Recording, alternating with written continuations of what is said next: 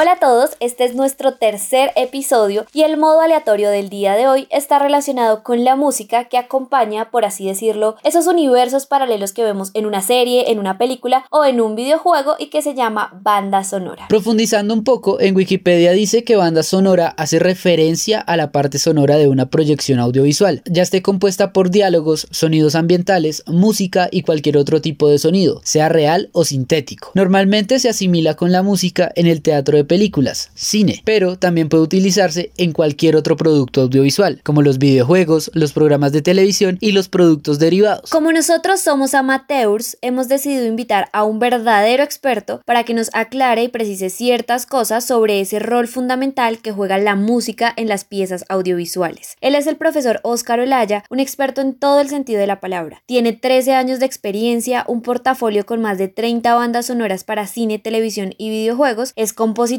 y orquestador de música y además es el presidente de la Asociación Colombiana de Compositores de Música para Cine. Hola Ángela, hola Juan Diego. Bueno, pues para mí es todo un honor ser el primer invitado en este podcast y que más que para hablar de lo que me apasiona, que es la música para cine. Podría empezar incluso por darles algunos datos sobre cómo la música de alguna manera entró en el cine, cómo se hizo parte de las películas. Esto tiene una historia en donde, resumiendo un poco, en los orígenes del cine, como claro, no había salas de cine como las conocemos hoy en día, estas primeras proyecciones se hacían en tabernas y en estas tabernas habían músicos, músicos en vivo, pianistas, sobre todo, algunas bandas, orquestas. Y ellos lo que hacían era tocar un repertorio variado entre jazz, música clásica, bueno, músicas populares, más para acompañar la experiencia del público en esta nueva manifestación artística que vamos a conocer luego como el cine. Y con el pasar de los años,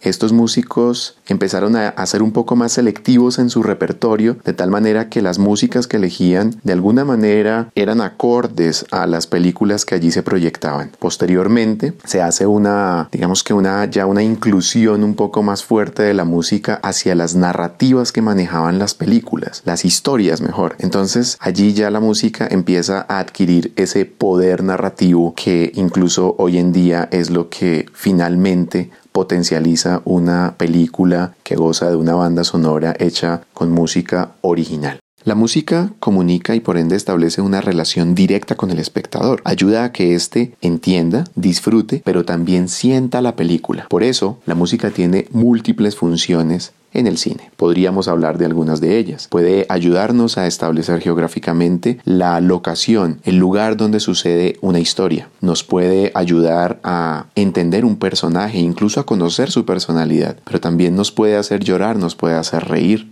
Así que es un ente manipulador de la película. Permite de alguna manera orientar las emociones de una audiencia. Yo creo que es una gran responsabilidad la que tiene la música en términos generales en una película. Por lo tanto, hay que ser como muy preciso al momento de realizar la película en la elección de las piezas o en la elección del compositor que va a crear, digámoslo así, como esta... Yo, yo siempre he dicho que la música es el alma de la película y las almas no se ven. Ahora sí, luego de tener mayor claridad sobre este asunto, vamos a compartir con ustedes una pequeña lista de estas bandas sonoras que nos parecen interesantes. En realidad la lista es muy chiquita porque de este tema hay una infinidad de cosas para hablar. Nosotros seleccionamos algunas que nos llamaron la atención, tal vez por gusto personal, más allá de que sean o no las mejores bandas sonoras pues de la historia. Entonces, aquí cabe resaltar que como estamos en un momento en el que la gran mayoría de personas están encerradas y el streaming, como ya lo habíamos dicho en el primer episodio, es una de las cosas que están mandando la parada, todo el mundo está jugando sus videojuegos favoritos, escuchando música o viendo películas. De hecho, en todos estos campos han salido cosas nuevas y muy interesantes. He visto que Netflix ya sacó varias series y películas y otras productoras como Disney han lanzado sus películas en su plataforma virtual y no en los cines, porque no se puede ir. De hecho, estaba leyendo yo hace unos días que Netflix es una de las empresas que a diferencia pues de la mayoría de empresas ahorita en el mundo, que tiene un panorama bastante bueno, porque esto de la cuarentena le ha sentado muy bien a todas estas compañías, supongo yo que manejan todo el tema de streaming, pues porque su número de suscripciones ha aumentado considerablemente. Entonces se puede decir que la industria tiene un puesto privilegiado en este momento porque compañías como Netflix están estables económicamente hablando. Y precisamente para este episodio queremos hablar de algunas de las bandas sonoras que a nosotros nos gustan mucho o de cierta manera han marcado nuestras vidas e incluso nuestros gustos musicales. Bueno, y antes de empezar quiero hacer énfasis en que investigué pero quedé con la duda de cuáles son las intenciones entre la banda sonora que está compuesta por canciones de terceros y esa banda sonora que está hecha desde ceros por un director de orquesta encargado, como es el caso de John Williams con Star Wars, Harry Potter, Indiana Jones, entre otros. Esa pequeña duda que tenía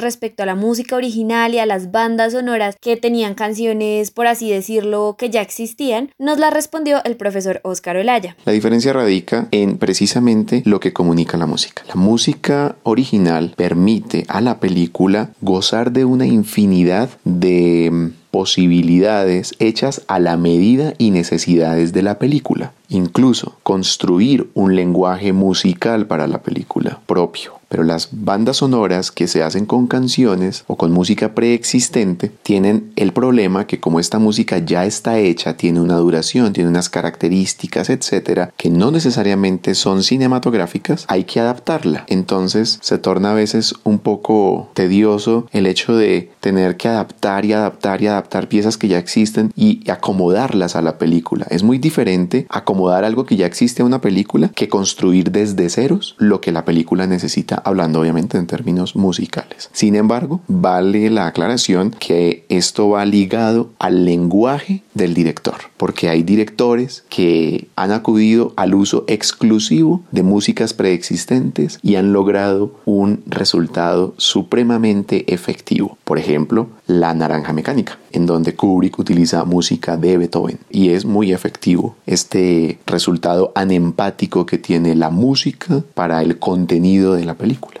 Y por otro lado, también entonces las músicas originales que llegan a de alguna manera a casi a permitirnos recordar cuál es la película, por ejemplo Star Wars, por ejemplo Los Vengadores, ¿cierto? Que son películas cuyas bandas sonoras resaltan y, y, pues una audiencia fácilmente reconoce la película y la historia con solo escuchar algunas notas de estas músicas originales. Bueno, pues espero haberles aportado un poquito de todo este mundo de las bandas sonoras. De verdad, mil gracias por esta invitación. Espero poderlos acompañar nuevamente si ustedes quieren, si los oyentes también quieren. Podemos hablar de muchas más cosas y nada, sigan escuchando todos este podcast y adelante.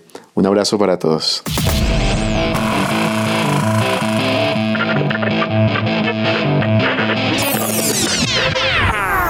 Ahora sí, empecemos. ¿Tú qué elegiste? ¿De qué nos vas a hablar hoy? ¿Con qué quieres que comience? Tengo dos películas y una serie. Empecemos por la serie. Me encanta comenzar por la serie porque es una de mis series favoritas, o bueno, creo que es mi serie favorita. La he visto dos veces y estoy esperando a que se me olviden las cosas para verla otra vez. Tiene una banda sonora sensacional y es una banda sonora muy larga porque la serie es muy larga. Les estoy hablando de Gossip Girl, la chica indiscreta como se conoce en español. Es una serie que tiene seis temporadas, cada temporada tiene alrededor de 22 a 24 capítulos, menos la última que tiene más poquitos, pero en realidad ya se podrán imaginar la cantidad de música que hay involucrada en esta serie.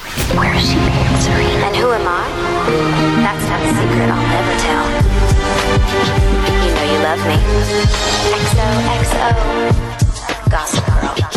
Ellos fueron muy inteligentes con todo lo que usaron en la serie porque cuando esta fue emitida por primera vez generó mucha influencia en las personas que la veían. Entonces ellos pretendían usar la serie también para marcar tendencias, bien sea pues en la moda, que es como uno de los puntos fundamentales porque pues todo el tiempo está relacionando cosas de moda con las protagonistas, los atuendos, las marcas y eso se volvió muy popular entre las personas que veían la serie y lo mismo hicieron con la música. Ellos tienen una selección de muchos artistas, artistas conocidos, canciones que de pronto en ese momento hasta ahora estaban saliendo, otras canciones que eran ya clásicas. Jugaron mucho con eso, también con la intención de que las personas conocieran las canciones o se apoderaran de las canciones gracias a que hacían parte de escenas de Gossip Girl. Dentro del listado de artistas, les voy a mencionar algunos que son como los primeros que se me vienen a la mente, pero en realidad es muy muy largo. Está Rihanna, Justin Timberlake, One Republic, Imagine Dragons, The Cooks, Florence and the Machine, Lady Gaga, entre otros. Y un punto también muy chévere es que no solamente se escucha escuchaban las canciones, sino que en ciertos episodios estos artistas, no sé si esto se llama así, pero hacían como cameos y aparecían dentro de la, no sé, si estaban, si en la serie había una fiesta, ellos aparecían tocando allí de una manera como desapercibida, no, no tenían ahí el protagonismo, pero estaban presentes dentro de algunos episodios a lo largo de las seis temporadas.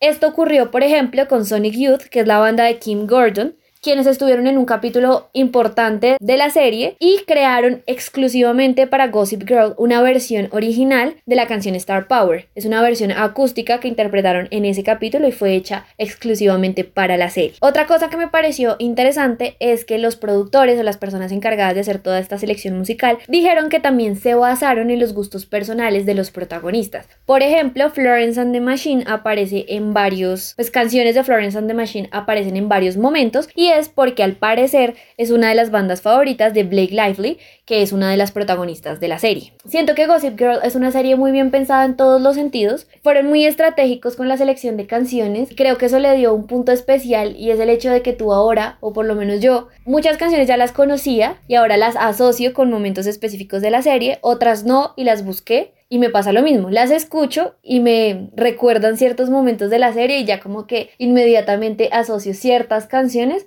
a ciertos momentos específicos y es muy chévere lograr esa asociación, además de que las canciones van muy acorde a lo que sucedía pues dentro de la trama. Bueno, ahora es mi turno. Yo tengo una serie, una película y un videojuego. Entonces, para la serie escogí una que realmente no es que me haya gustado mucho y la vi muy poco, pero eso me bastó para decirle no más. Sin embargo, la banda sonora sí me pareció tremenda. Estoy hablando de La Casa de las Flores y su tercera temporada estrenada hace poco, el 23 de abril. Qué bárbaro, ¿eh? Hasta que te dignas, Benny. Hasta el cacas ha pedido más visitas que tú. ¿Ah, sí? ¿Cómo está? Bien. Mm, pues salúdame. Mi hermana la estaba viendo y las canciones que sonaban siempre me llamaban la atención. Muchas de ellas son sesenteras y algo chévere es, y por lo que me di cuenta, cada episodio termina con una canción. Y entre esas yo destaqué Eddie Eddie, Steady Eddie de Angélica María, un símbolo de la época dorada del cine mexicano, considerada por muchos como la novia del rock and roll y la juventud mexicana de aquella época. También está Como te extraño, la de Leo Dan, pero en la voz de Polo Rojas. Prisionero del Mar, canción de Daniel Santos, uno de los soneros más importantes de Cuba que perteneció a la Sonora Matancera y es una de esas voces que vale muchísimo la pena escuchar. Continúo con lo que te queda de Los Pulpos, que es otra banda mexicana de los 60 Aquí también está Janet con Soy Rebelde, otro ídolo de la música de esos tiempos. Lo chévere de esta banda es que está llena de eso que llamamos gustos culposos o guilty pleasures, como por ejemplo Gloria de Humberto Tozzi, La maldita primavera de Yuri y obviamente YMCA de Village People. Esta banda, al igual que The Tramps, tienen como unas tres canciones dentro de toda la temporada. También hay algo de rock como Los Hooligans con Acapulco Rock y Oye Cantinero de El Tri, banda que vimos el año pasado en Rock al Parque. Y en los últimos episodios estaban Yo no nací para amar del gran Juan Gabriel, Los Caminos de la Vida de Fusión Vallenata y por último, El Violento de Fruco y sus Tesos. Yo no he visto La Casa de las Flores y la verdad no sé por qué no he tenido como mucho interés en verla, pero con lo que estás contando de la banda sonora me estoy animando. No es muy mi estilo, tengo que confesar que no son canciones que suelo escuchar, pero hay nombres que mencionaste que son grandes voces y que son interesantes y que en realidad vine a conocer hasta hace muy poco, como por ejemplo Daniel Santos. También vi que estaban Jimena Sariñana, Natalia Lafourcade y Julieta Venegas. Son tremendas voces. En realidad, a mí me gustan mucho las propuestas musicales de las tres, de Natalia, Julieta y Jimena. Creo que Natalia ha logrado hacer cosas muy interesantes con los sonidos tradicionales de la música mexicana y que los ha involucrado muy bien en las propuestas recientes que pues ha mostrado ella en sus trabajos discográficos. Me gusta también la faceta que tienen como artistas, por ejemplo Natalia y Julieta, porque las dos se han involucrado, por así decirlo, en la canción Protesta y han mencionado temas muy fuertes en su música referentes a cosas que pasan no solo en México, sino en Latinoamérica en general. De hecho, Venegas empezó haciendo ska en una banda que se llama Tijuana No. Incluso ella compuso una de las canciones más emblemáticas de la banda, llamada Pobre de ti. Y en el Vive Latino del año 2010, la banda invitó a Julieta a cantar y para el público mexicano eso fue un hito. Aparte, pues ella estaba embarazada y verla cantando en ese estado y con una de las bandas más importantes para su carrera fue tremendo. Terminamos hablando de Tijuana No, algo muy mexicano al igual que la serie, pero ahora de qué nos vas a hablar. Me voy a ir con una película y me voy a ir con una película de Disney porque yo amo Disney. Y les traigo un clásico, esto es El Rey León, es una película animada de Walt Disney del año 1994 y tiene una banda sonora increíble que creo que ha trascendido en el tiempo porque por lo menos no es como que yo vea El Rey León todos los días, pero las canciones las tengo grabadas en mi memoria. ¡Hermano! ¡Ayúdame! ¡Que viva el rey!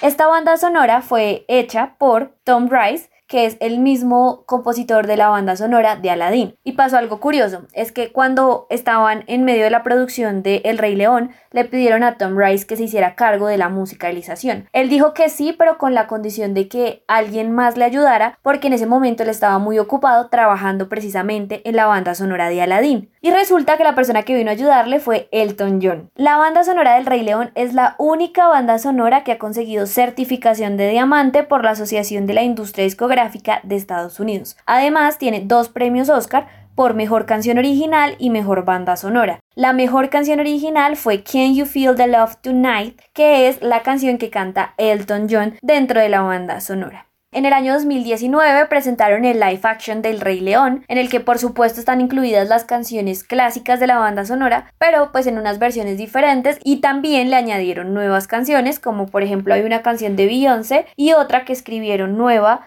Elton John y Tom Rice a pesar de que pues obviamente fueron modificadas y tienen algunos factores diferentes, se mantiene mucho la esencia de lo que conocimos en la versión original del Rey León y eso es parte de la importancia que tiene esta banda sonora para Disney y en general para las películas animadas. Otro punto adicional que quiero mencionar es que todos los premios y lo que les mencioné antes hace referencia a la banda sonora original, que es la banda sonora en inglés pero la versión de la película en español también tiene las versiones de las canciones en español y son muy populares. Creo que por lo menos la primera vez que yo vi El Rey León lo vi en español y también reconozco las canciones en español. Ahora que me acuerdo, algo muy curioso que hizo Disney como en el año 2015 fue sacar un álbum con las canciones más famosas de sus películas pero interpretadas por artistas conocidos o por otros artistas diferentes a quienes interpretan las versiones originales. Esto se llama Will of Disney, digamos, en el caso del Rey León, la versión original de Can You Feel the Love Tonight es de Elton John, pero en la versión de Will of Disney aparece interpretada por Jason Derulo. Asimismo hay canciones como I Wanna Be Like You del libro de la selva y está en una versión de Follow Boy, también aparece por ahí Ariana Grande, Gwen Stefani, hay muchos artistas interpretando esos clásicos de Disney. Y trabajaron el mismo concepto con las canciones en español en un álbum que se llama We Love Disney Latino, en el que hay, por ejemplo, la versión de El ciclo sin fin, una canción del Rey León, pero interpretada por Alejandro Fernández y su hija Camila Fernández. Ahí también están versiones muy chéveres como la de Bajo del Mar de Alejandro Sanz de la Sirenita o la de Todos quieren ser un gato jazz, esta me encanta, esta es por este man Caloncho y Mon Laferte y asimismo hay muchos artistas, está la Santa Cecilia, está David Bisbal y siento que aunque no hacen parte de la banda sonora de la película ni nada, tienen su relación y es también interesante escucharla en voces de gente que uno pues también conoce por otros proyectos diferentes, no a la película. Mira que encontré un dato sobre la película y es que en la primera función del Rey León, Elton John se quejó porque no habían incluido Can You Feel the Love Tonight y a raíz de la queja decidieron incluirla y al final la canción terminó siendo la insignia de la película. Bueno, Ahora quiero hablar de la banda sonora de mi película favorita. De esta se podría decir que es un clásico. Un clásico de un sobreviviente del coronavirus. Es del año 1994, basada en la novela homónima del escritor Winston Grom, dirigida por Robert Zemeckis y protagonizada por Tom Hanks. Y sí, hablo de Forrest Gump. La película tiene un argumento muy bonito y al mismo tiempo te puede hacer reír y llorar. Es una película que tiene de todo. Y me gusta cómo logra recrear varios momentos de los Estados Unidos, sobre todo la contracultura de los 60s y 70s, pero también se burla de ciertos personajes y actitudes gringas a través de la inocencia y el retraso mental de su protagonista. ¿Cuál es tu único propósito en el ejército? Hacer todo lo que usted me ordene, mi sargento. ¡Demonios, Gum! Eres realmente un genio. Es la mejor respuesta que he recibido. Tu cociente intelectual debe ser de 160. Eres realmente una maravilla, Gum. La banda sonora logró estar en el segundo lugar de la clasificación de la revista Billboard de las mejores bandas sonoras y se dice que logró vender más de 12 millones de copias en un álbum que venía con su lado A y su lado B. Mira que Forrest Gump, según lo que estás comentando, es del mismo año del Rey León porque el Rey León también fue estrenada en 1994. La banda sonora original de la película estuvo a cargo de Alan Silvestri, con quien Zemeckis trabajó en Back to the Future y también recientemente estuvo a cargo de las bandas sonoras de las películas de Avengers. Esta banda sonora tiene algo muy chévere y es que las canciones que suenan en cada época realmente fueron representativas de los años entre los 50 y los 80. Todas las bandas son gringas y la gran mayoría provienen de lugares cercanos a Alabama, pues Forrest, como muchas veces lo dice, es de Greenbow, Alabama. Entonces encontramos artistas como Fleetwood Mac, The Doors, Jimi Hendrix, The Mamas and the Papas, Bob Seger y Elvis Presley, a quien Forrest le enseña a bailar. También estaba Liner Skinner, de ellos pusieron Free Bird. Esta canción tiene uno de los mejores solos de guitarra de la historia del rock y también recordemos que esta banda es la que canta Sweet Home Alabama. Sin duda, una de las mejores bandas sonoras del cine. Creo que yo nunca me había fijado en la banda de Forrest Gump y está súper interesante, o sea, tiene muchas canciones de artistas chéveres, pero la verdad, yo sí he visto la película y la he visto varias veces, pero como que no tengo ubicada ninguna canción, así que yo diga, esa canción es de Forrest Gump, por lo menos no hasta ahora. Como dato, en el episodio 17 de la temporada 13 hay un guiño a Forrest, representado por Homero. El episodio se llamó en su versión original Gump Roast. ¿Quiere un chocolate? Aguarda un segundo, Forrest Gordo. En esta ciudad hay leyes en contra de la imitación de personajes cinematográficos. Aquí tengo que hacer una y es que nosotros dijimos que íbamos a hablar de una serie, una película, un videojuego. Pero realmente yo me siento muy impedida para hablar de un videojuego porque no sé nada de videojuegos. Entonces no podía recomendar como ninguna banda sonora. Así que me fui con una película que al parecer muchos han visto, es muy conocida. Yo no la he visto, pero quise aprovechar mi tercera intervención ah, para hablarles de esta banda sonora porque me parece muy chévere el poder que tiene y es que yo no he visto la película, pero conozco la banda sonora y estoy segura que en cualquier lugar donde me pongan la canción les voy a decir que esa canción es de esa película que no he visto. La película se llama Amélie, es una película francesa del año 2001 y pues según por lo que estuve leyendo y todo lo que estuve buscando, es una banda sonora muy bien hecha y no me cabe la menor duda porque me parece muy bonita. O sea, yo la conozco aparte, no sé, por algún motivo alguna vez la escuché y se volvió un referente muy claro de la película sin haberla visto. Savez-vous quel est le point commun entre tous ces personnages C'est Amélie. Amélie Poulain. Esta banda sonora fue compuesta por Jan Tiersen, me perdonarán el francés, pero pues de francés poco. Y es una banda sonora 100% instrumental, que tiene algo muy bonito y es que yo estoy hablando con personas que sí vieron la película, que sí conocen la banda sonora por la película, y todos coincidíamos en el punto de que con solo escuchar las canciones, tú ya te ubicabas en un contexto geográfico. No necesitas que te digan que la película es en Francia para que tú sepas que eso pasa en Francia por solo la música. Los sonidos que priman dentro de esta banda sonora son el piano y el acordeón lo cual lo hace aún más francés, y tienen un papel fundamental en todo este tema de evocar emociones o de generar sensaciones en el público. Las personas con las que hablé me comentaban que es como muy importante esa dinámica que existe entre la música y la capacidad de generar emociones, porque de eso depende también gran parte del desarrollo de toda la trama o de toda la historia, como que uno entiende muchas cosas también gracias a que lo asocia con lo que la música genera. Y en Amelie pues juega un rol fundamental. Voy a ver la película porque pues ahora que ya conozco mucho más de la banda sonora, quiero verla dentro de la película. Es posible que tal vez uno viendo la película pues no se fije tanto tanto en la banda sonora, pero sí es cierto que la banda sonora es muy buena, está muy bien hecha y vale la pena escucharla porque si tú la escuchas en un contexto aparte, te enamoras de, de la composición. De verdad que la versión de La Valse d'Amélie, que es como una de las canciones principales, hay una versión que es en solo piano, es hermosa y tiene esa capacidad de que no es solo como escuchar el piano y ya, sino que tú te concentras en la melodía y te transmite muchas cosas. Así que por eso no quería dejar por fuera esta película, aunque no la conozca de primera mano, sí puedo decirles que la banda sonora es muy muy bonita. Te tengo otro dato de los Simpsons, pues en el capítulo Madre Trabajadora hay una parte donde Lisa recrea a Amelie, ayudando a las personas de Springfield, pero al final se da cuenta de que esto no la llena como debería, y estas partes tienen la colorización y el sonido muy similar al que tiene la película. Es uno de los capítulos mejor puntuados de una de las peores temporadas de Los Simpsons. Hablo del episodio número 7 de la temporada 30. Lisa Simpson, una niña brillante en una escuela cualquiera. Le gusta el sonido que hace un plumón cuando ella sale bien en un examen. Adora la dulzura de leña de una lengüeta nueva. Aprovecho para hacer la recomendación, ya que uno de los amigos con los que estuve hablando acerca de la banda sonora de Amelie tiene un podcast dedicado precisamente a esto, hablar de bandas sonoras, de la importancia de la música en el cine, así que si quieren y les gusta mucho este tema, pues pueden ir a darle una miradita a los podcasts de Encuadre Musical. Juan Diego, por favor, sorpréndanos con esta última banda sonora. Por último, hablaré de uno de mis videojuegos favoritos, Tony Hawk Pro Skater. Creo que a lo largo de mi vida lo jugué un montón. Incluso durante la cuarentena lo descargué y lo jugué un rato.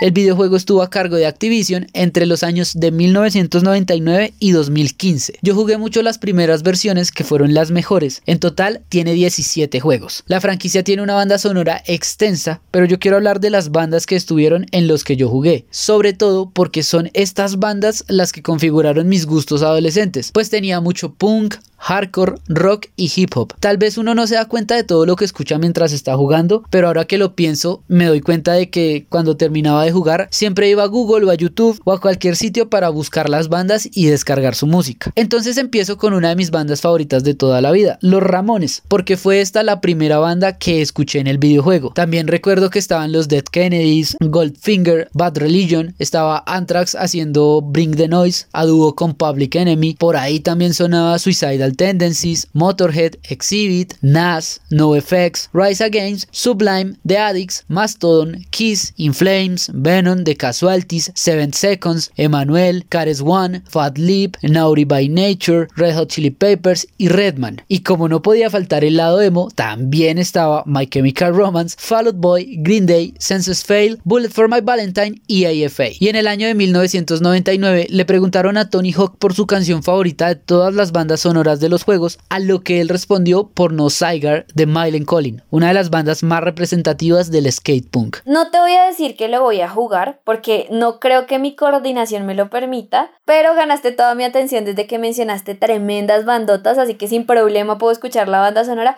pero no jugando el juego, o sea, no, no creo que sea lo mismo. Tú y yo tenemos nuestro lado pop punk, así que me encanta y ganaste toda mi atención cuando mencionaste a Green Day. Y ahí está, este ejercicio también nos sirve para darnos cuenta de la importancia que tienen las bandas sonoras dentro de las producciones audiovisuales y que muchas veces pasamos por alto. Pero a veces son esas mismas bandas sonoras las que nos hacen querer ver una película. Como por ejemplo, en estos momentos recuerdo que en el 2018 quise ver mucho Crepúsculo solo porque Paramore tenía dos canciones dentro de la banda sonora, I Caught Myself y The Code, video en el que se pueden ver escenas de la película. Y bueno, tampoco es que me haya gustado mucho la película, pero para esa época tuvo bastante éxito. Pues mira que Crepúsculo tiene sus temas, ¿sí? Porque yo no conocí The Code en Crepúsculo, creo que ya la conocía antes o fue por otra razón, pero sí tengo, tengo muy presente una canción que conocí gracias a Crepúsculo y que es ahora de esas canciones así cliché de amor, pero es bonita, o sea, es muy, es muy linda, yo la guardé en mi playlist gracias a Crepúsculo y es esta canción que se llama A Thousand Years de Christina Perry. Y como yo amo Disney, tenía que cerrar con datos de Disney precisamente. Contando las películas de Disney y Pixar, han ganado 12 veces el premio Oscar a Mejor Banda Sonora o a Mejor Canción. Pinocho fue la primera película de Disney en ganar un Oscar a Mejor Canción y a Mejor Banda Sonora. Y dato extra, Blancanieves y los Siete Enanitos ha sido la primera película de la historia en comercializar su banda sonora como un producto por separado.